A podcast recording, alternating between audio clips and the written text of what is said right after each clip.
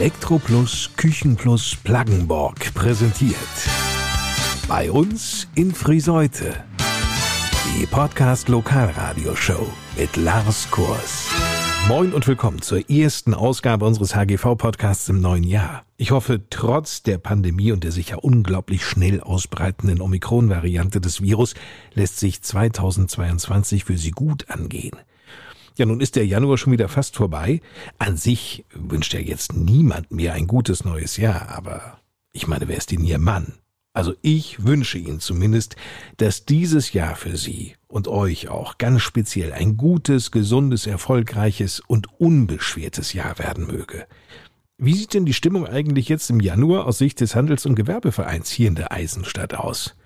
Die Frage gebe ich gleich mal weiter an den Vorsitzenden des HGV, an Frank Hanniken. Ja, die Stimmung ist sehr gut. Wir sind sehr optimistisch, was die Aussichten in diesem Jahr angehen, was die weitere Entwicklung in der Pandemie angeht, dass sich das doch möglichst oder deutlich schnell wieder hin zur Normalität hinbewegt. Das wäre natürlich wunderbar, wenn wir in diesem Jahr wieder viele Feste in Friseute feiern könnten und natürlich auch so manchen verkaufsoffenen Sonntag erlebten. Markus Block, der zweite Vorsitzende des HGV. Also gerade verkaufsende Sonntage sind ja genau mein Thema, mein Lieblingsthema, wo ich ja fast jedes Mal im Podcast darauf hinweise. Wir planen Verkaufssonntage und wir planen alles ganz normal. Es werden dieses Jahr die Maitage stattfinden. Punkt aus. Da gibt es keine Diskussion für mich. Wir planen alles ganz normal und wir planen auch vier Verkaufssonntage durchzuziehen. Ja, das sind ja schon mal klare Worte des zweiten Vorsitzenden des HGV, Markus Block. Ich drücke mal die Daumen, dass das klappt. Im letzten Jahr, da waren ja auch verkaufsoffene Sonntage geplant. Die fanden allerdings nicht statt. Der letzte wurde nicht Corona-bedingt gestrichen, sondern weil die Gewerkschaft Verdi kurzfristig einen fetten Strich durch die Pläne des HGV und der Stadt machte. Was ist denn in diesem Jahr anders? Frank Hanniken. Die Absage des verkaufsoffenen Sonntags zum Eisenfest im vergangenen Jahr, im September, die hatte ja den laut Verdi beziehungsweise auch des Gerichts in Oldenburg eigentlich den fehlenden Anlass.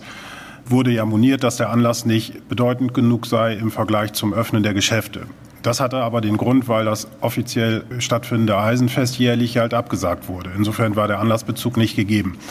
Wir sehen, was die Aussichten auf die Öffnung der Geschäfte in 2022 eigentlich durchaus optimistisch dahingehend, weil bei den Friseuter Maitagen, das ist der erste verkaufsoffene Sonntag Ende April, der Anlassbezug aufgrund der Gewichtigkeit der Friseuter Maitage einfach als bedeutendes Stadt- und Straßenfest einfach gegeben ist fehlt uns der Anlassbezug nicht.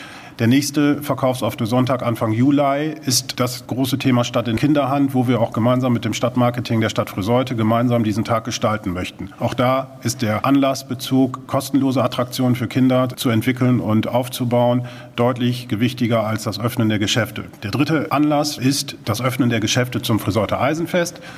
Und sollten wir pandemiebedingt, Corona-bedingt im nächsten Jahr das feiern dürfen, ist uns auch der Anlassbezug zu diesem Fest einfach nicht wegzunehmen. Ein kleines Problem in Anführungsstrichen wäre die Gestaltung des in den vergangenen Jahren immer Anfang November stattgefundenen Lichtersonntages. Da müssten wir in der Tat über einen Anlassbezug nachdenken, weil der Lichtersonntag an sich nicht ausreichend genug ist, um diesen Anlass darstellen zu können. Hoffen wir, dass es vier verkaufsoffene Sonntage Erlebnissonntage sozusagen geben wird. Nicht, Markus? Genau das ist es. Der verkaufsoffene Sonntag soll ein Erlebnissonntag werden für die gesamte Familie und für alle Gäste, die zu Besuch kommen. Und natürlich ist es toll, wenn wir was verkaufen. Und unsere Mitarbeiter, das kann ich auch nur für uns sagen, die sind gerne bereit, sonntags zu arbeiten, weil sie auch dementsprechend mit Freizeit entlohnt werden. Der HGV Friseute macht sich stark für eine attraktive Eisenstadt. Dazu gehören ganz viele Aktionen und auch Events. Diese Aktionen sollen die Identität der Friseuterinnen und Friseuter mit ihrer Stadt stärken, gleichzeitig aber auch viele Gäste aus dem Oldenburger Münsterland, aus dem Ammerland, Oldenburg und aus Friesland zu uns locken. Und deshalb stellte der HGV bei der Stadt einen entsprechenden Antrag über Fördergelder, in Höhe von jeweils 300.000 Euro. Und zwar einmal für 2022 und dann gleich für 2023. Frank Hanneken, der erklärt uns mal die Überlegungen, die zu diesem Antrag führten. In den Medien war natürlich im ganzen letzten Jahr auch zu lesen, dass andere große Städte wie Kloppenburg und Oldenburg zum Beispiel auch bereits öffentliche Gelder zur Verfügung gestellt bekommen haben oder in Aussicht gestellt werden, um angeschlagene Innenstädte und Post-Corona-Schäden sozusagen wieder auszugleichen und den stationären Einzelhandel einfach dahingehend zu unterstützen, dass durch Möglichkeiten von Events, kulturellen Veranstaltungen halt die nicht so frequentierten Innenstädte einfach wieder mit Leben gefüllt werden können. Da haben wir als Kaufmannschaft, als HGV Friseute einfach den ersten Schritt gemacht und haben einen umfassenden Antrag im Juli letzten Jahres an die Stadtverwaltung gestellt, wo wir einfach sagen, okay, von 300.000 Euro hätte die Kaufmannschaft vielleicht Möglichkeiten von 80 oder 100.000 Euro, diese für Qualitätssteigerung von verkaufsoffenen Sonntagen zum Beispiel, ein, zwei hochwertige Abendveranstaltungen, die finanzielle Unterstützung unserer Stadtguthabenkarte zum Beispiel, ein Punkt ist zum Beispiel eine Bespielung von leerstehenden Ladenflächen interimsweise durch Pop-up-Flächen, die kurzfristig Interessierten kostengünstig zur Verfügung gestellt werden können. Und da müssen natürlich verschiedene Akteure an Tisch. Da muss vielleicht die Kaufmannschaft an Tisch, aber auch der Vermieter, der Mieter oder auch die Stadt Friseute. So, und daraus ergibt sich halt ein Antrag, wo aber nicht der HGV als einziger dastehen soll, der davon profitieren können. Es sollen alle Vereine und Akteure profitieren können, die zum Wohl des Standortes Friseute und den Ortsteilen sich dafür engagieren, dass wieder die Wirtschaft mit Leben berücksichtigt wird und auch kulturelle Veranstaltungen in einem deutlich hochwertigeren Format möglich sein können. Wir haben federführend den Hut in den Ring geworfen für alle Aktivitäten. Natürlich profitieren wir von dem Antrag auch, aber viel entscheidender ist, wir wollen den Ort Friseute nach vorne bringen. Das ist unser Ziel. Mhm. Natürlich profitieren wir auch, aber das ist nochmal ganz klar darzustellen, dass nicht einige meinen, dass das nur eine Sache ist, wir HGV-Leute wollen 300.000 Euro haben. Mhm. Das hat Frank ja vorhin schon toll erklärt. Stellt Markus Block noch einmal klar. Und wie geht es jetzt weiter mit dem Antrag? Der Ablauf ist folgender. Es geht normalerweise in den zuständigen Ausschuss. Der Wirtschaftsförderungsausschuss ist das in diesem Fall. Dann berät darüber der VA und der schlägt das dann in den nächsten Ratssitzungen vor. Der VA ist der Verwaltungsausschuss. Das ist genau der Verwaltungsausschuss. Und dann beschließt der Rat über unseren Antrag. Über den Ratsbeschluss, über Ideen und Events, die sich daraus ergeben können, werden wir dann zu gegebener Zeit hier im HGV-Podcast bei uns in Friseute natürlich sprechen. Apropos sprechen, über diese Themen sprechen wir in dieser Ausgabe.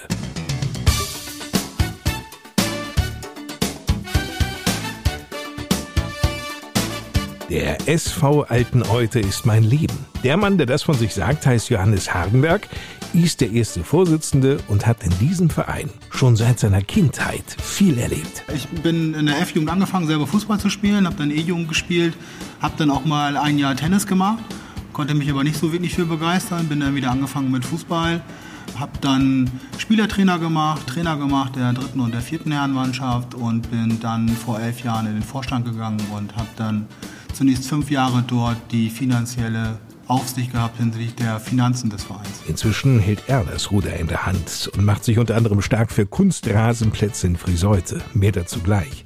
Diese Plätze, die kosten natürlich viel Geld. Es gibt aber eine satte Unterstützung. Mit mehr als einer halben Million Euro fördert die Stadt Friseute den Sport in der Eisenstadt. Das hat der Rat nämlich in seiner letzten Sitzung des vergangenen Jahres beschlossen.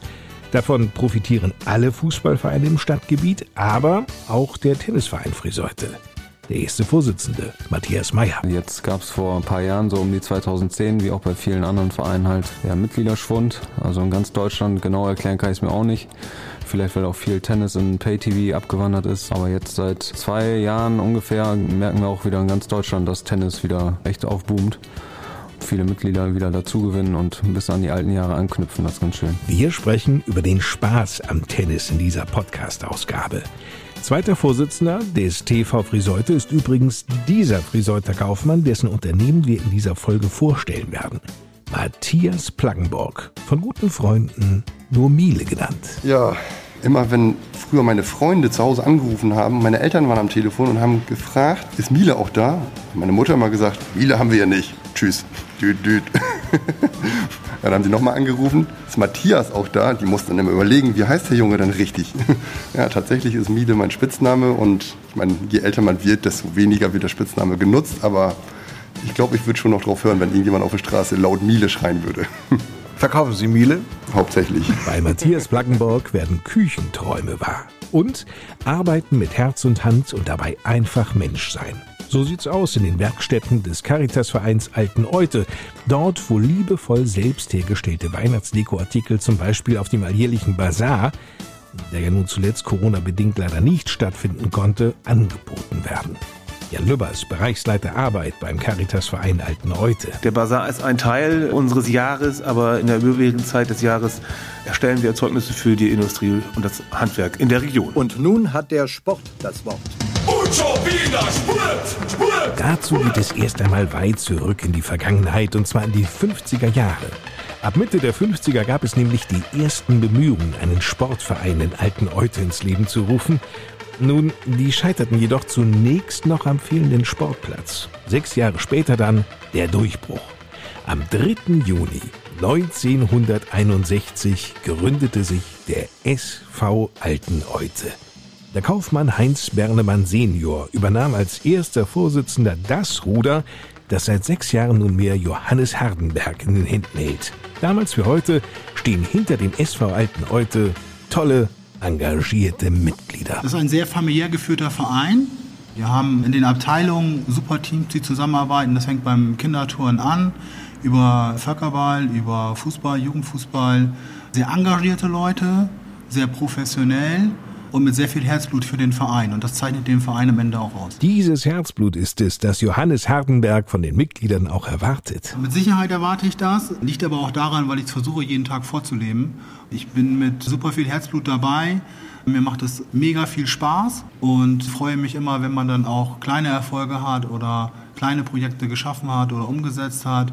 Das zeigt eigentlich auch, dass das, was wir machen, funktioniert. Spaß, Verlässlichkeit und eine Portion Disziplin gehört nun einmal dazu. Das sind quasi so die Spielregeln, an die sich alle halten müssen. So der Vorsitzende. Ich bin auch sehr emotional. Das ist immer schwierig Das zu hätte sagen. ich jetzt gar nicht vermutet. Wobei ich mich tatsächlich ärgere, ist gerade im Jugendfußballbereich, wenn Eltern nicht dahinter stehen. Wenn Eltern egal ist, ob ihr Kind zum Training kommt oder nicht, oder ob das Kind pünktlich beim Spiel ist oder nicht. Gerade in dem Bereich F, E, D-Jugend ist es ja oft noch so, dass die Kinder auch motiviert werden müssen von den Eltern. Die Kinder haben Lust. Mich ärgert dann, wenn dann Eltern kurzfristig absagen, weil sie sich entschieden haben, mit ihrem Kind da und dahin zu fahren. Das Kind aber zwei Stunden später eigentlich ein Spiel gehabt hätte und das vorher nicht gut kommuniziert haben, beziehungsweise dem Kind vielleicht auch einen schönen Tag oder ein schönes Erfolgserlebnis nehmen. Das ärgert mich tatsächlich am allermeisten, weil es A, der Mannschaft nicht gerecht wird, dem Kind nicht gerecht wird und für mehr Unruhe sorgt als alles andere. Denn auch die anderen Kinder nehmen das mit. Wieso ist zum Beispiel Hans heute nicht da? Der hat doch Mittwoch beim Training gesagt, er kommt heute. Und er kommt dann nicht, weil die Eltern spontan überlegt haben, an die Nordsee zu fahren. Ist es für dieses Kind in der Gruppendynamik Kinder auch kein schönes Gefühl, dann am Montag oder Dienstag wieder darauf angesprochen zu werden. Das ist tatsächlich so und darüber ärgere ich mich, weil es den Kindern gegenüber nicht gerecht ist. Johannes Hardenberg, Jahrgang 82, ein Mann mit klaren Werten, der mit dem, was er denkt und fühlt, nicht hinterm Berg hält. Hardenberg ist ein begeisterter Fußballer und als solcher und auch in seiner Funktion als erster Vorsitzender des SV Alten Eute machte er sich stark für einen neuen Verein. Der heißt Frieseuter Fußballvereine e.V. und ist ein Zusammenschluss aus acht Vereinen, die gemeinsam den Bau von drei Kunstrasenplätzen in Friseute beantragten. Der erste davon soll auf dem städtischen Gelände bei der Realschule entstehen und den Rasenplatz ersetzen. Die Gesamtkosten belaufen sich auf rund eine Dreiviertelmillion Euro. Über die Hälfte, also um ganz genau zu sein, 412.400 Euro, übernimmt die Stadt. Aber warum die Notwendigkeit? Für uns ist es wichtig, Alternativen zu haben. Das Thema Kunstrasenplätze ist seit zwei, drei Jahren präsent. Wir als Verein haben immer wieder Probleme mit Spielabsagen und dann Spielnachholung und dann entsprechend mit Training, dass wir zu wenig Platz haben, dass wir zu wenig Alternativen haben, um auch eine gewisse Trainingsqualität bieten zu können. Und daher gesehen ist es ganz, ganz wichtig für uns als Verein, dass wir uns einem so relativ großen Projekt wie Kunstrasenplätze im Stadtgebiet Friseute auch anschließen und da auch Möglichkeiten sehen, uns als Verein zukünftig noch weiter zu entwickeln und mehr Alternativen zu haben. Dann wird es drei Kunstrasenplätze im Stadtgebiet Friseute absehbar geben. Und die werden aber nicht einem Verein zugesprochen werden, sondern? Grundsätzlich haben alle acht Vereine, die sich an dem Projekt beteiligen, die Möglichkeit, diese Plätze zu nutzen. Es wird äh, entsprechende Aufteilungsschlüssel geben. Dieser Verein hat einen eigenen Vorstand. Die Stadt Friseute unterstützt uns da wirklich hervorragend. Die würde einige Verwaltungsarbeiten übernehmen. Von daher gesehen glaube ich, dass man da von der Grundstruktur erstmal sehr, sehr gut aufgestellt ist und dass jeder Verein auch die Möglichkeit hat, die geschaffenen Plätze entsprechend zu nutzen. Heißt das aber denn, dass die Kinder und Jugendlichen nicht mehr beim SV Alten Eute spielen oder bei Hansa Friseute, sondern dann bei diesem neuen Verein? Nein, in diesem Fall ist es nicht so, sondern hier ist es nur so, dass die Vereine die Möglichkeit haben, den Platz zu nutzen und dementsprechend mit ihrer Mannschaft dort trainieren oder spielen können. Okay, das heißt, die Identität bleibt nach wie vor gewahrt. Die Identität bleibt bei dem Projekt nach wie vor bewahrt. Wie fast jeder Sportverein, so bietet auch der SV Alten Eute die unterschiedlichsten Sparten an. Die größte ist hier Fußball.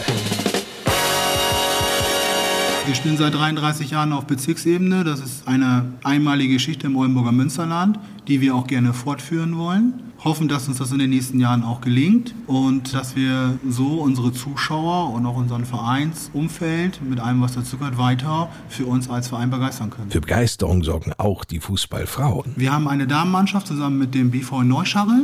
Das funktioniert sehr gut. Spielen auch auf Bezirksebene, haben auch schon mal Landesliga gespielt. Aber was natürlich im Stadtgebiet Friseute klar fehlt, sind Mädchenmannschaften. Da sind wir sicherlich noch nicht da, wo wir hin müssen. Friseute versucht gerade, wieder eine Mädchenmannschaft zu aktivieren. Viele unserer Mädchen aus dem Ort haben eine Zeit lang auch in Kampe, Kamperfin gespielt. Das hat auch sehr gut geklappt. Aber wir als SV Altenheute haben es in den letzten Jahren nicht geschafft, eine eigene Mädchenmannschaft zu stellen. Das ist sicherlich eine Geschichte, die man zukünftig ändern sollte. Da ist also noch Luft nach oben. Die Fans jedenfalls, die kommen jetzt bereits voll und ganz auf ihre Kosten. Wir haben in den letzten vier Jahren relativ viel investiert. Wir haben eine Zuschauertribüne gebaut für 250 Zuschauersitzplätze, zusätzlich 100 Stehplätze. Wird sehr gut angenommen, ist auch schon öfter ausverkauft gewesen. Haben in diesem Bereich integriert fünf Rollstuhlplätze, was ich für sehr, sehr wichtig halte, gerade zukünftig auch barrierefrei aktiv einen Sportverein präsentieren zu können. Wir haben im letzten Jahr im Rahmen unseres Umbaus für die Umkleidekabine unseres Sportraums ein besonderes Gadget, so formuliere ich das jetzt mal, geschaffen. Wir haben einen Spielertunnel mit einer Ballhebelmaschine. Das heißt, die Mannschaften stellen sich im Spielertunnel auf und über Knopfdruck kommt der Ball aus der Erde. Das ist sicherlich einmalig und wenn dann unser Fußballobmann dann noch auf die Hebelmaschine drückt, ist es sicherlich für alle aktiven Sportler, die dann da durchgehen, ein tolles Erlebnis und hypt so ein bisschen Champions League Feeling. Wir haben das mit Kindern ausprobiert, G-Jugendkinder, F-Jugendkinder. Ich habe noch nie so viele Eltern vom Handy gesehen zu filmen, wenn Kinder durch den Nebel laufen und der Ball aus der Erde fährt. Das war ein sehr schönes Erlebnis und ein tolles Ereignis, auch für die Kinder. Schauen wir noch auf eine andere, sehr erfolgreiche Sparte des SV Alten Eute, und zwar eine Sparte, die in der Sportvereinslandschaft in Niedersachsen eher seltener auftaucht. Völkerball. Ja, wir sind sogar zweimal deutscher Meister im A-Jugendbereich geworden, weil wir wirklich sehr, sehr gute Trainerinnen haben, ein super Umfeld haben. Wir haben eine Teamleiterin, die wirklich hervorragende Arbeit leistet. Man muss sich auch für diese deutsche Meisterschaft qualifizieren über regionale Turniere und auch über Landesturniere und ist dann, glaube ich, einmal in Rheinland-Pfalz und einmal in NRW gewesen und hat dann äh, dementsprechend die deutsche Meisterschaft mit nach Hause gebracht. Eines ist Johannes Hardenberg, dem ersten Vorsitzenden des SV Alten heute, ganz wichtig. Wir sind nicht nur Fußball oder Völkerball, wir sind auch mehr. Der Grundgedanke muss eigentlich sein, dass wir als SV Alten heute ein Konzept haben, dass wir von der Geburt bis zum Tod für unsere aktiven Mitglieder ein Sportprogramm bieten können. Aber ganz ehrlich, aller guter Zusammenarbeit mit Friseuter Vereinen zum Trotz, tief in seinem Herzen bleibt Johannes Hardenberg ein Lokalpatriot. Denn was ist das Schönste? Ist ein Derby-Sieg gegen Friseute. Es war der 7. Juli 1985, als ein bis dato unbekannter 17-Jähriger ein Stück deutsche Sportgeschichte schrieb. Boris Becker. Als bislang jüngster Profi in Wimbledon gewann er dieses bedeutendste Tennisturnier der Welt, wurde weltberühmt und die Fans waren völlig aus dem Häuschen. Darunter auch der unvergessene Gunther Gabriel. Wer besiegte McEnroe? Boom, boom, Boris und Ivan Lendl ebenso. Bunt, bunt, Boris, wer erfand den Bäckerhecht in ausweglosen Kampfgefecht? Abum, abum, abum, bum, bum, abum, bum, bum, bum, Boris. Lang, lang liegt dieses Ereignis zurück, aber damals lösten die Boris Becker-Siege oder auch jene von Steffi Graf eine wahre Welle der Tennisbegeisterung aus. Tennis war angesagt wie nie zuvor, doch bekanntlich ebbt ja jede Welle einmal ab und genau das spürte auch der TV Friseute, der Tennisverein in der Eisenstadt, der sich sieben Jahre vor dem ersten grandiosen Bäckersieg in Wimbledon gründete. Die Mitgliederzahlen, die gingen stetig zurück. Das änderte sich ab dem Zeitpunkt, als Matthias Meyer gemeinsam mit seinen Vorstandskollegen das Ruder übernahm. Wir sind jetzt ein neuer Vorstand, gewählt letzten Jahr im März, ähm, alle so in meinem Alter, so um die 40, sag ich mal, junge Väter. Seitdem haben wir schon viel bewegt, haben unsere Mitgliedszahlen jetzt von 140 auf 280 ungefähr verdoppelt in anderthalb Jahren. Schon beeindruckend. Doch was machen die Jungs anders? Richtig erklären kann ich es mir letztendlich auch nicht, weil jetzt in ganz Deutschland dieser Tennisboom wieder ein bisschen zurückkommt. Ob das jetzt an Angelique Kerber und äh, Zverev liegt, äh, weiß ich nicht genau. Aber insgesamt ist Tennis wieder ein bisschen im Vormarsch. Da wittert die Spitze des TV Friseute durchaus Morgenluft. Wir sprechen oft, dass wir gerne die alten 400 Mitglieder, die wir zu Hochzeiten mal hatten, äh, wiedergewinnen. Tja, Ziele muss man haben. Letztendlich haben wir sehr viele Jugendliche im Jugendtraining. Da äh, haben wir wirklich Glück. Ähm, wir haben ja eh eine kinderreiche Region und wir haben jetzt 115 Kinder circa im äh, Jugendtraining mit drei Trainern. Da sind wir auch schon ziemlich jetzt an der Auslastungsgrenze. Und was so ein bisschen fehlt, sind die 20 bis 30-Jährigen, sag ich mal. Das ist aber normal, weil viele nach dem Tennistraining, nach der Schule hauen die erstmal ab zum Studium Ausbildung. Und äh, so war es bei mir auch. Ich bin damals, habe ich im Verein selbst noch C-Trainerschein gemacht gemacht und habe Training auch gegeben und bin dann mit Anfang 20 wegen Ausbildung weggezogen und dann noch ausbildungsmäßig weitergezogen, auch nach Berlin und so weiter. Und lange Rede, kurzer Sinn, bin ich nach 17 Jahren Tennis wieder angefangen. Ich habe in Berlin damals gar kein Tennis gespielt, weil ich keinen Mensch kannte und viel gearbeitet habe. Nur nach 17 Jahren Tennispause wieder einzusteigen, stelle ich mir nicht leicht vor. Matthias Meyer winkt ab. Tennis spielen ist wie Fahrradfahren. Gott sei Dank. Also ich spiele jetzt auch wieder in der Herrenmannschaft. Ja, macht Spaß und gleich wieder Anschluss gefunden. Deswegen ist mir eine Herzensangelegenheit, den Verein auch wieder ein bisschen nach vorne zu bringen, weil ich ja schon als kleines Kind selber da aktiv war, als Trainer da gearbeitet habe und mir Tennis sehr am Herzen liegt. Und insofern macht mir es auch Spaß, da was voranzubringen. Und dieser Spaß am Voranbringen, der überträgt sich auch immer mehr auf die anderen Mitglieder des TV Friseute. Ja, wir haben jetzt eingeführt, dass wir im äh, Frühling und im Herbst immer zwei Aktionstage haben, wo wir dann auf Mitglieder setzen, die mithelfen. Und das werden jetzt auch immer mehr, als wir jetzt als Vorstand den Verein sozusagen übernommen übernommen haben, haben wir auch gleich eine Entrümpelungsaktion gehabt, haben wir zwei riesen Container abgefahren.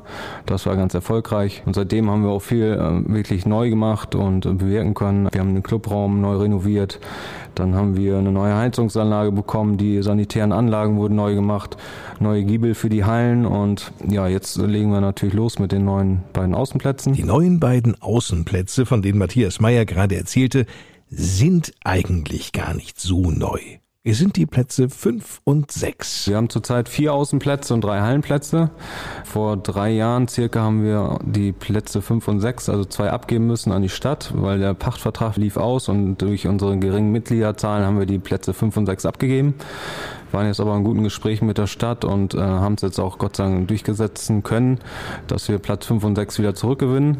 Die werden jetzt auch neu aufbereitet und müssen wir auch nochmal der Stadt groß Dankeschön sagen, die wirklich kooperativ mit uns das nochmal besprochen haben und jetzt uns die Plätze zurückgeben. Das neue Vorstandskonzept überzeugt eben.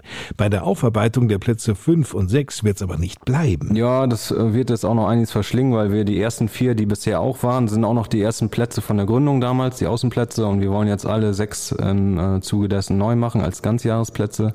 Haben jetzt die Fördereinträge jetzt eingereicht Ende August und ja, jetzt hoffen wir natürlich auf positive Bescheide. Wir bekommen natürlich auch immer Förderung äh, bis zu 75 Prozent.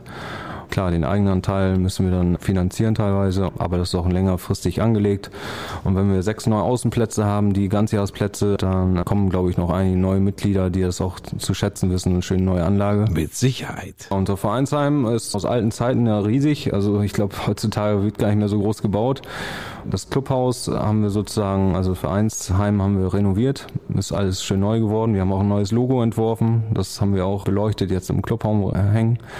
Wir haben auch schon viele positiv jetzt reagiert darauf und wir wollen jetzt im Zuge dessen auch einen neuen Clubabend einführen. Das ist immer der letzte Freitag im Monat. Ab Februar legen wir dann los und ja, da hoffen wir uns auch, dass die Mitglieder halt wissen, wenn wir da hinfahren, dann ist abends auch was los, können wir auch zusammen mal ein Bierchen oder eine Schorle trinken und uns über Tennis unterhalten zum Beispiel oder überhaupt generell, aber dass das äh, Vereinsleben wieder ein bisschen belebter wird ja, das erhoffen wir uns natürlich dadurch. Neu ist auch, dass das Reservieren eines Platzes nun ganz bequem vom Smartphone aus funktioniert. Weiß man auch, wenn man zum Tennis fährt, kann man uns einen Platz buchen per Internet oder per Smartphone zu Hause und sich die Halle buchen und hinfahren und spielen. Ja, genau. Und dann weiß man vorher schon, ob was frei ist oder nicht. Früher ist man halt hingefahren und hat gesehen, oh, alles voll, ist ja blöd und musste entweder eine Stunde warten oder ist wieder nach Hause gefahren und so weiß man heutzutage genau, ja, wann man spielen kann und wann nicht. Nur eines ist klar, da müssen wir uns gar nichts vormachen. All diese Neuerungen, die sind natürlich sehr zeit- und auch kostenintensiv. Zumal Matthias Meyer noch viele weitere Punkte auf seiner To-Do-Liste hat. So wollen wir natürlich jetzt auch noch unsere Lichtanlage in der Halle, wir haben ja noch drei Hallenplätze, noch auf LED umrüsten. Da gibt es zurzeit auch Förderung, sehr gute sogar, bis zu 90, 95 Prozent wenn man natürlich alle Töpfe anzapft, sage ich mal, ist natürlich auch mit Arbeit verbunden, aber das machen wir auch gerne. Übrigens, niemand muss ein Kraftpaket sein, um im Tennis zu punkten. Kraft ist eigentlich überbewertet. Zum Beispiel beim Aufschlag geht es auch mehr um den Schwung. Da braucht man gar nicht so viel Kraft. Wenn man Tennisspieler sieht, die sind zwar athletisch, klar, aber jetzt auch keine Muskelprotze. Muskel kann man dann auch nicht gebrauchen, weil man muss schnell sein und ähm, schnell abbremsen können. Aber man kann mit jedem Körper, sag ich mal, Tennis spielen, also das ist kein Problem. Na, wenn das nicht Mut macht. Tennis sieht Matthias Meyer auch eher als Sport für Strategen. Den Ball schlagen macht schon Spaß, aber was ich faszinierend finde, ist, dass Tennis eine reine Kopfsache ist. Das unterschätzt man immer. Also ähm, wenn man ähm, kopfmäßig halt labil ist, sage ich mal, das passiert einem auch immer wieder, dass man ersten Satz super spielt, und im zweiten Satz dann äh, total den Faden verliert und der Gegner auf einmal wieder eine Chance hat. Dieses Kopfspiel, das finde ich faszinierend beim Tennis. Wer weiß, vielleicht werden wir ja irgendwann einmal von einem Tennisass hören, das seine Anfänge beim TV Friseute hatte und nun weltweit für Furore sorgt. Schöner Traum. Und bis dahin denken wir hin und wieder noch an einen der zahlreichen Wimbledon-Siege von Steffi Graf und sind auch von ihr heute noch ganz hin und weg. Ich mag Steffi, ich mag Steffi, Tennis vom anderen Stern. Schon allein, wie sie die Vorhand schlägt, ob long bleibt, ob groß, das ist schöner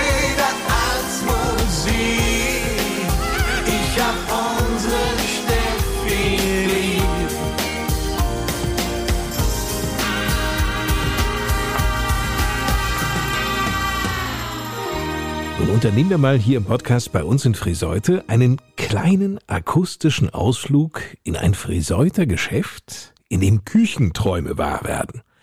Na gut, die meisten werden schon wissen, worum es jetzt geht. Es geht nämlich zu Elektro Plus Küchen Plus Plaggenborg. Chef ist hier seit 2006 Matthias Plaggenborg. Der 41-Jährige übernahm das Unternehmen vom Vater.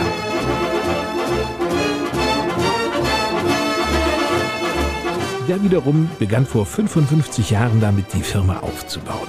Wer auf die Homepage plaggenburg.net schaut, der wird dort Vater Plaggenborg sehen mit diesem legendären Fahrzeug. Einen VW Käfer. Wobei ich hier gerade überlege, an sich ja doch ein bisschen eng vielleicht als Auslieferungsfahrzeug, oder? Nee, das war ein Kundendienstfahrzeug. Mein Vater war damals bei Constructor im Werkskundendienst angestellt. Und wer das weiß, Constructor war damals der Hersteller mit der ersten vollautomatischen Waschmaschine, noch vor Miele. Und dann hat aber Constructor damals schon erkannt, dass das zentralisiert werden muss. Dann haben sie die Kundendienststellen aufgelöst und dann stand mein Vater auf der Straße, hat aber dann seine Kunden alle angeschrieben und gesagt, hier Leute, ich mache das weiter. Wenn ihr Bedarf habt, Reparatur, Neugerät, dann bin ich da. So hat er sich dann ein paar Waschmaschinen in die Garage gestellt und hat sich dann quasi ne, so ganz klassisch aus der Garage her dann selbstständig gemacht. Also quasi der Steve Jobs aus Friseute. ja, wollen wir nicht übertreiben. Ne? Das war wirklich so von ganz klein auf an. Dann kam natürlich dann Ersatzbedarf. Die Leute brauchten Geräte. Dann hat er die Garage angebaut, aufgestockt, dann noch eine Lagerhalle hin angebaut. Und so sind wir dann damals in der Wohnsiedlung, in der Meschen in Friseute gewachsen. Und dann hat mein Vater mal gesagt, wenn äh, du das wirklich weitermachen willst, Matthias, dann müssen wir eine andere Lage haben. Und dann haben wir das so zusammen entschieden, dass wir dann hier im Zentrum von Friseute, auf dem ehemaligen Bahnhofsgelände, hier einen neuen Laden errichten. Und zwar in der Europastraße 6 und 8 auf 600 Quadratmetern Verkaufsfläche. Und das ganze Gebäude hat zwar eine größere Grundfläche, aber es ist immer so ausgelegt gewesen, dass ein Teil vermietet werden kann. So haben wir jetzt ja als Frequenzbringer den Rossmann mit drin und auch die Deutsche Post bei uns mit im Hause. Wir sind so eigentlich ganz gut aufgestellt, so Fachgeschäft. Also jetzt keine Großfläche, wie man es so kennt, sondern eher weniger Hersteller, weniger Marken und dafür aber dann halt tiefes Sortiment. Dazu zählen Haushaltsgeräte aller Art, insbesondere auch von Miele, aber eben auch tolle Küchen. Plaggenburg ist eher ein moderneres Geschäft. Man findet hier nicht so viele Landhausküchen, eher so lifestyleige Küchen, sage ich mal. Wobei wir den Landhausbereich natürlich auch abdecken. Aber das Gebäude an sich gibt das ja auch so her, dass wir da eher ein bisschen moderner aufgestellt sind mit unserer Glasfassade und mit den modernen Küchen, die hier überall stehen. Aber jeder kann seine Wünsche hier äußern. Wir sind da mit dem offenen Ohr dabei und versuchen die Wünsche dann umzusetzen. Es versteht sich, die Vorstellung einer Traumküche ist natürlich sehr individuell. Kein Problem für Plaggenborg. Die Küche an sich, so Matthias Plaggenborg, hätte an Bedeutung in den letzten Jahren deutlich zugenommen. Also die heutige Küche ist ja Zentrum des Hauses. Gerade bei Neubauten ist es ja so, dass die Leute sich das Haus quasi um die Küche bauen. Die Küche ist quasi das neue Wohnzimmer, wenn man so will. Früher war Wohnzimmer die beste Stube, immer der größte Raum im Haus. Mittlerweile hat sich das gedreht. Die Küche ist Mittelpunkt. Häufig ist dann auch das Esszimmer schon mit integriert, manchmal auch das Wohnzimmer. Und so kann man die Küche, ja, ich sag mal, bis ins Esszimmer und ins Wohnzimmer auch ausweiten mit Vitrinenschränken oder TV-Möbel.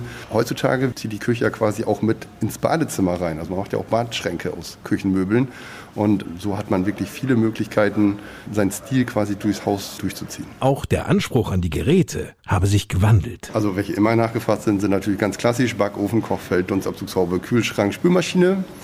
Wobei die Spülmaschine ja früher auch schon so eine Sonderausstattung war. Heutzutage ist es ja wichtiger als der Backofen. Und mittlerweile ist es so, dass auch andere Geräte wie zum Beispiel Einbau-Kaffee-Vollautomaten, Dampfgarer, Kombi-Dampfgarer dazugehören. So wird die Küche immer mehr ausgestattet mit vielen Highlights. Zum Beispiel so ein Kuka ist auch eine ganz tolle Sache, eine kochend Wasserarmatur, wo man auch Mineralwasser rausziehen kann. Man braucht gar keine Kisten mehr schleppen. Hm, da gibt es schon viele tolle Sachen. Da braucht man den entsprechenden Flaschen, die da drunter stehen wahrscheinlich. Ne? Ja, man hat dann im Spülenschrank unten so eine Art Boiler und da wird dann das Wasser bevorratet und dann hat man oben aus einer Armatur ganz normal Warmwasser, Kaltwasser, aber halt auch kochendes Wasser und dann ist unten noch so ein kleiner Kühlschrank mit in dem Schrank drin. So eine Kühlanlage, wo dann das Mineralwasser gekühlt wird. Und so hat man wirklich auf Knopfdruck frisches, gekühltes, sprudeliges oder stilles Wasser. Klingt sehr gut. Praktisch ist natürlich auch, wenn dieses leidige äh, Bücken in der Küche eher zur Seltenheit zählt. Das ist eigentlich schon fast Standard. Wenn wir neue Küchen planen, dann ist das eigentlich immer so, dass das Kochfeld und der Backofen dann autark voneinander platziert werden, sodass der Backofen dann bedienerfreundlich dann in Höhe ist, in Augenhöhe. Wenn der Platz das hergibt, dann versuchen wir eigentlich möglichst viele Geräte nach oben zu bauen. Auch die Spülmaschine zum Beispiel ist auch mal sehr angenehm, wenn die ein bisschen höher ist weil man die auch eigentlich noch häufiger bedient als zum Beispiel den Backofen. Längst sind Küchen von heute digitalisiert.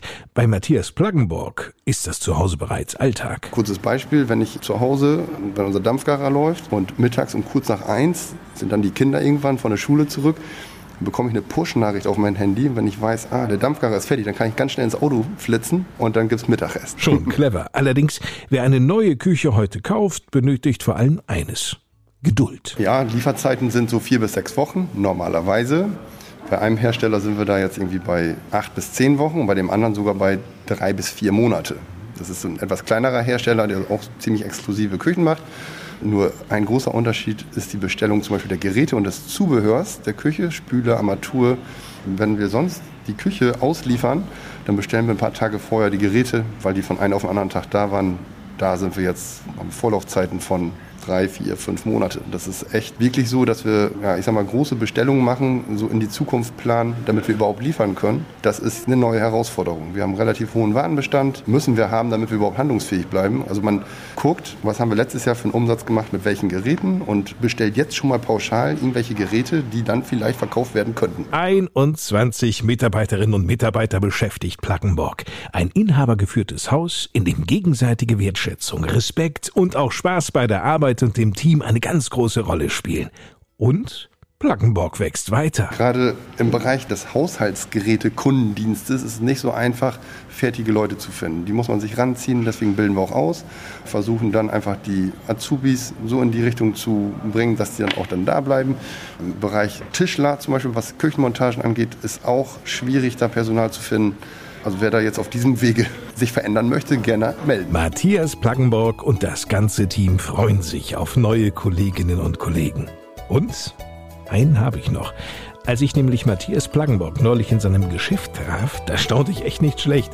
Denn ganz neu im Angebot bei Plaggenborg Outdoor-Küchen. Unsere Outdoor-Küchen können tatsächlich im Regen stehen. Wir haben zwei hier und eine steht bei uns zu Hause im Garten. Die steht wirklich unter freiem Himmel, regnet, komplett nass und die Schränke sind von innen trocken und nichts verwittert. Also es ist echt super. Die Küche, der Grill nach draußen auf Terrasse und dann die Küche dazu. Da sind wir der richtige Ansprechpartner. Was mache ich denn, wenn es jetzt friert? Dann bleibt die Küche trotzdem draußen stehen, das ist nicht so schlimm. Bleibt also die Küche kalt. die Küche bleibt kalt, man kann auch im Winter grillen. Also wir haben da auch letztes Wochenende noch den Grill angehabt. Das geht. Also das macht wirklich Spaß. Und wenn man da ein bisschen Beleuchtung hat und am besten noch eine Zapfanlage mit integriert hat, dann kann man das sogar gut aushalten.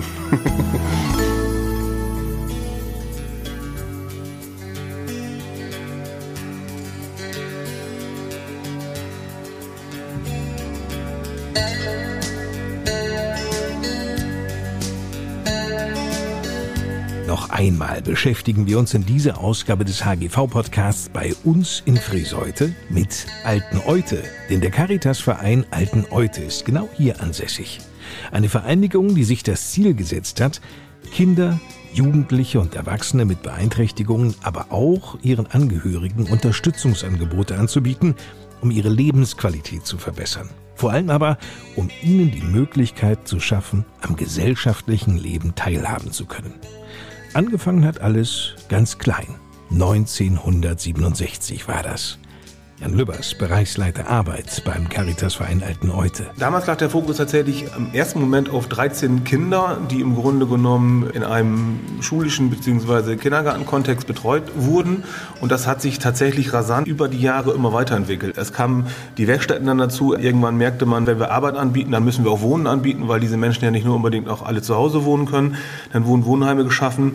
Und das ist schon einmalig. Und das ist tatsächlich auch so eine Erfolgsgeschichte, die wir aus meiner Sicht weiter hervorschreiben und ständig innovativ gucken. Das kann man jetzt durchaus auch an den Kompetenzzentren sehen, die im Grunde genommen in den umliegenden Kommunen entstehen, wo wirklich Regelkindergärten, aber auch Kinder mit Beeinträchtigungen gemeinsam und dann auch noch die Therapieangebote in Anspruch nehmen können, dass wir uns da tatsächlich als Verein immer weiter entwickeln und auch immer weiter aufstellen. Und das versuchen wir in der Teilhabe am Arbeitsleben auch. Und das mit großem Erfolg. Gut 55 Jahre nach der Gründung beschäftigt der Caritasverein Alten Eute 839 Menschen in 52 Einrichtungen an 40 Standorten im Landkreis Kloppenburg. 400 von ihnen in Alten Eute. 330 Mitarbeiterinnen und Mitarbeiter aus dieser Gruppe leben mit einer Beeinträchtigung. Viele von ihnen arbeiten in der Werkstatt bei Christian Willer. Er ist der Leiter der Abteilung Arbeitsvorbereitung und Produktionsplanung. Also wenn man sich die Werkstatt so anguckt, dann ist das Klientel ja ganz verschieden. Da sind Leute, die recht fit sind und vielleicht andere, die nicht ganz so fit sind. Und so haben wir auch Produktionsgruppen. Die Werkstatt in Alten Euter hat jetzt 16 Produktionsgruppen. Und in diesen 16 Gruppen werden also ganz unterschiedliche Sachen gefertigt. Wir haben eine Riesentischlerei mit acht Bearbeitungszentren. Wir haben eine Schlosserei. Wir haben eine Näherei, wo ganz viele Masken zum Beispiel genäht wurden. Wir haben aber auch eine Kerzengruppe, wo Kerzen für unseren Werkstattladen gefertigt werden. Wir haben einen großen Medizinproduktebereich. Wir haben eine Tischmontage, wo elektrisch höhenverstellbare Tische montiert werden. Dann haben wir viele Montage in Verpackungsbereiche, wo quasi für die ganze umliegende Industrie, also alle Zubehörbeutel, alles, was man so kriegt, auch oft im Baumarkt oder so, was beim Fenster dabei ist, das wird bei uns zusammengepackt. Dabei sei entscheidend, so Jan Lübbers. Was einfach bei einer Werkstatt für behinderte Menschen einfach wichtig ist, dass Arbeit muss aufgefächert sein in kleinste Schritte, weil jeder beteiligt werden soll an dieser Arbeit. Und das heißt auch, dass wir wirklich Arbeiten herunterbrechen und dass wir auch Menschen mit einer schwereren Behinderung an dem Arbeitsprozess beteiligen müssen und auch möchten. Damit das gut und fast immer reibungslos funktioniert, kommt es auf ein gutes Arbeitsklima an. Eine Wohlfühlatmosphäre, die Christian Willer so beschreibt. Also das Miteinander in der Werkstatt ist, glaube ich, das Herzlichste, was man sich vorstellen kann. Weil die Menschen, die bei uns in der Werkstatt sind, sind Menschen im Regelfall mit einer geistigen Behinderung. Die mögen ihr Leben so, wie es ist und so strahlen sie es auch aus. Also wir haben ein ganz schönes Miteinander. zusammen. Es gibt nur Vornamen, also es gibt auch Nachnamen, klar, aber wir sprechen uns alle mit einem Vornamen an, bis hin zum Geschäftsführer. Und das ist wirklich ein familiäres Verhältnis, es ist ein großes Miteinander, jeder hilft jedem und ja, so wird auch gearbeitet. So gestalten wir die Pausen, die Feste, die wir dann zwischendurch gemeinsam haben. Wir essen zusammen, wir frühstücken zusammen und so arbeiten wir auch zusammen. Werkstatt ist weit mehr als nur Arbeit. Werkstatt ist Sozialraum, Werkstatt ist, ich treffe meine Freunde, ich treffe möglicherweise auch meinen Partner oder meine Partnerin, den ich sonst im alltäglichen Leben nicht unbedingt treffe, weil ich wohne in Garrel und meine Lebenspartnerin mein Lebenspartner wohnt möglicherweise in Ramsloh. Und ich als Mensch mit Behinderung habe es nicht so einfach und kann mal eben ins Auto steigen und meine Partnerin besuchen. Wie gesagt, Werkstatt ist weit mehr, ist Lebensraum für bestimmte Menschen auch ganz einfach. Alle sind eingebunden. Wir haben einen großen Vorrichtungsbau, dass wir auch dem, der vielleicht nur einen Arm bewegen kann, Vorrichtungen geben können, sodass der auch diese Arbeiten machen kann. Sodass wir Arbeiten anpassen an jeden Einzelnen individuell. Und zwar jeder in seinem machbaren Tempo. Trotzdem haben wir auch Zeitdruck. Also wir sind genauso den Qualitätssystemen beziehungsweise auch den Zeiten der Industrie unterworfen. Also wir können auch nicht uns irgendwelche Sonderregelungen rausnehmen, sondern wir konkurrieren tatsächlich auch mit Unternehmen aus der Region in bestimmten Bereichen. Und von daher sind wir genauso den Anforderungen des Arbeitsmarktes unterstellt wie, wie alle anderen Betriebe auch. Verdeutlicht der Bereichsleiter Arbeit beim Caritasverein Alten Eute Jan Lübbers. Die Produktpalette aus den Werkstätten in Alteneute ist groß. Gut, Adventsdekoartikel, die werden viele von uns von den bisherigen alljährlichen Basaren auf dem Gelände in Alteneute kennen oder aus dem Werkstattladen an der Schulstraße 16. Aber Christian Willer? Das, was Sie da auf dem Basar sehen, das sind ja mehr so Nebenprodukte. Wir fertigen zum Beispiel Kabel für Beatmungsschläuche, für die Intensivmedizin. Wir fertigen Medizinverpackungen, wir bestücken Medizinverpackungen, wir machen sterile Medizinverpackungen, fertigen Kabeltrommeln für die Holzindustrie. Wir verarbeiten jedes Jahr zum Beispiel 25 Fußballfelder an Holzplatten. Werden dabei auch sehr genau unter die Lupe genommen. Wir haben zum Beispiel ein Produkt, den Spannungsprüfer. Davon fertigen wir im Jahr 1,2 Millionen Stück. Mhm. Wir sind zertifizierte VDE-Prüfstätte. Das heißt, der VDE kommt mindestens einmal im Jahr und prüft uns, aber auf Herz und Nieren. Wir sind ISO-zertifiziert, wir sind zertifiziert zum Produzieren von Medizinprodukten, wir sind vom Apothekerverband zertifiziert. Das heißt, bei uns kommt im Regelfall alle zwei Monate jemand und auditiert den Laden. Das ist genau wie bei anderen Betrieben auch und wir müssen all das machen, was andere auch machen. Wir haben keine Sonderregelung, keinen Bonus und das gilt na klar auch für Produktionszeiten. Wir bekommen Aufträge mit Lieferdaten und dann müssen wir es fertig haben. Den Leistungsdruck der Wirtschaft und Auftraggeber spürt natürlich auch der Caritasverein Alten Eute. Einen Bonus, dass hier auch Menschen mit einer körperlichen oder geistigen Behinderung arbeiten, gäbe es nicht, erzählt Jan Lübbers. Dennoch sieht er einen klaren Vorteil gegenüber Mitbewerbern. Also es ist ja schon so, dass ein Betrieb bei einer bestimmten Größe eine bestimmte Quote an Menschen mit Behinderung beschäftigen muss. Wenn er das nicht tut, zahlt er entweder eine Konventionalstrafe oder gleicht es irgendwie anders aus. Und es ist schon möglich, über eine Produktion bei uns in eine Einrichtung tatsächlich auch eine Ausweisabgabe geltend zu machen. Und das ist natürlich ein Vorteil, den wir durchaus haben, gegenüber anderen Betrieben auch. Eines der Ziele sei es, so Jan Lübbers, Mitarbeiterinnen und Mitarbeitern in Werkstätten auf den Arbeitsmarkt draußen vorzubereiten, um sie dort wieder in Betriebe einzubinden.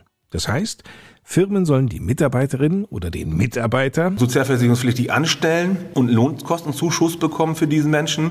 Gleichzeitig der Mensch, aber auch der Betrieb noch eine pädagogische Betreuung in Anspruch nehmen kann. Das heißt, Mitarbeiter von uns kommen in die Betriebe und begleiten den Menschen, aber auch den Betrieb und unterstützen ihn, wenn es irgendwie Probleme gibt. Um auch körperlich Arbeitstage überhaupt bewältigen zu können, ist dem Caritasverein Alten Eute Bewegung eine Herzensangelegenheit. Wir haben unter anderem auch einen Sportlehrer, der auch so begleitende Angebote macht, weil viele von unseren Leuten haben ja nicht so die Möglichkeit, ich sag mal, zum Fußballspielen oder irgendwo hinzukommen.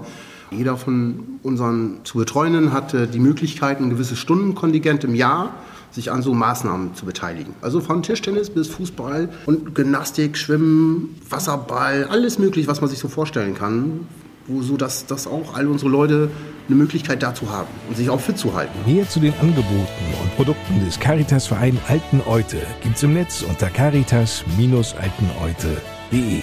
Und für Jan Lübbers und Christian Willer, die vor Jahren übrigens unabhängig voneinander hier als Zivi ihren Dienst versahen, bleibt dieses Erlebnis unvergessen. Am Anfang der Pandemie gab es eine große Maskenknappheit. Da kam das Krankenhaus auf uns zu, das Krankenhaus Friseute, und fragte, könnt ihr Masken nähen? Klar, können wir. Wir haben eine große Näherei, da können wir Masken nähen. Und dann sind wir angefangen und dann kamen OP-Kittel dazu, dann kamen OP-Tücher dazu, dann kamen Schutzausrüstungen dazu und wir haben das dann genäht. Am Anfang die ersten paar Tage mit unseren Leuten und dann kam der Lockdown, dann war es vorbei. Dann kamen keine Leute mehr. Also unsere Beschäftigten mussten zu Hause bleiben. Jetzt hatten wir vom Caritas-Verein ja viele Mitarbeiter, auch von den Schulen, von den Kindergärten. Und da haben wir uns überlegt, wir kommen alle zusammen. Die saßen alle an Nähmaschinen, da saßen Sozialpädagogen, neben Psychologen und Erziehern, alle saßen an Nähmaschinen und wir haben Masken genäht. Unmengen Schutzausrüstung für die Krankenhäuser. Und das haben wir halt auch innerhalb ich sag mal, von Wochen haben wir da Konzepte aufgestellt, sodass wir das bewältigen konnten. Und schlussendlich, ich glaube, wir haben über 100.000 Masken genäht. Das war für alle eine ganz tolle Zeit. Viele von unseren Kollegen, auch die noch nie bei uns waren, aus den anderen Einrichtungen, von den Wohnheimen oder auch von den Kindereinrichtungen, die dann auch ganz begeistert waren. Ey, das schockt bei euch, das ist cool.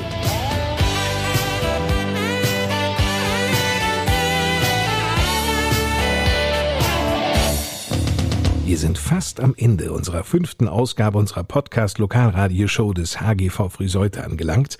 Mein Name ist Lars Kors. Vielen Dank fürs Einschalten und Zuhören.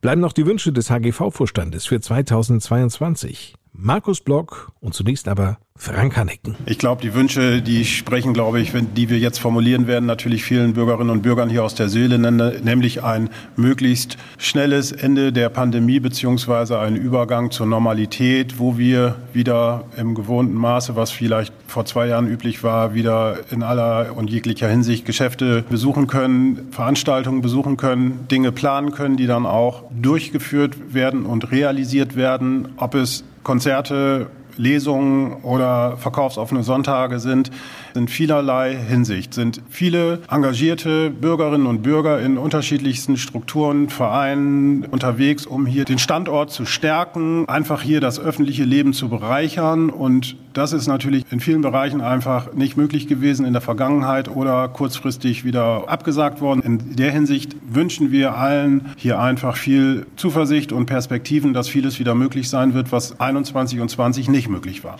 Was ich mir wünsche für uns Friseuter und für alle Menschen überhaupt ist, dass natürlich die Pandemie zu Ende geht.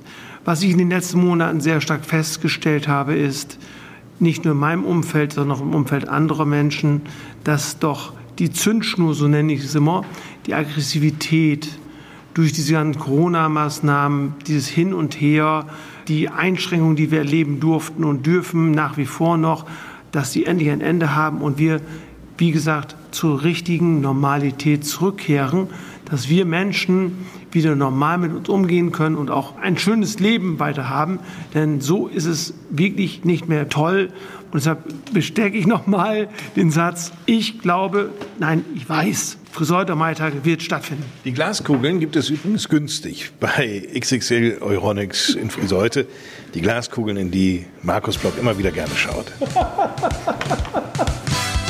Das war bei uns in Friseute, präsentiert von Elektro Plus, Küchen Plus Plackenborg in Friseute.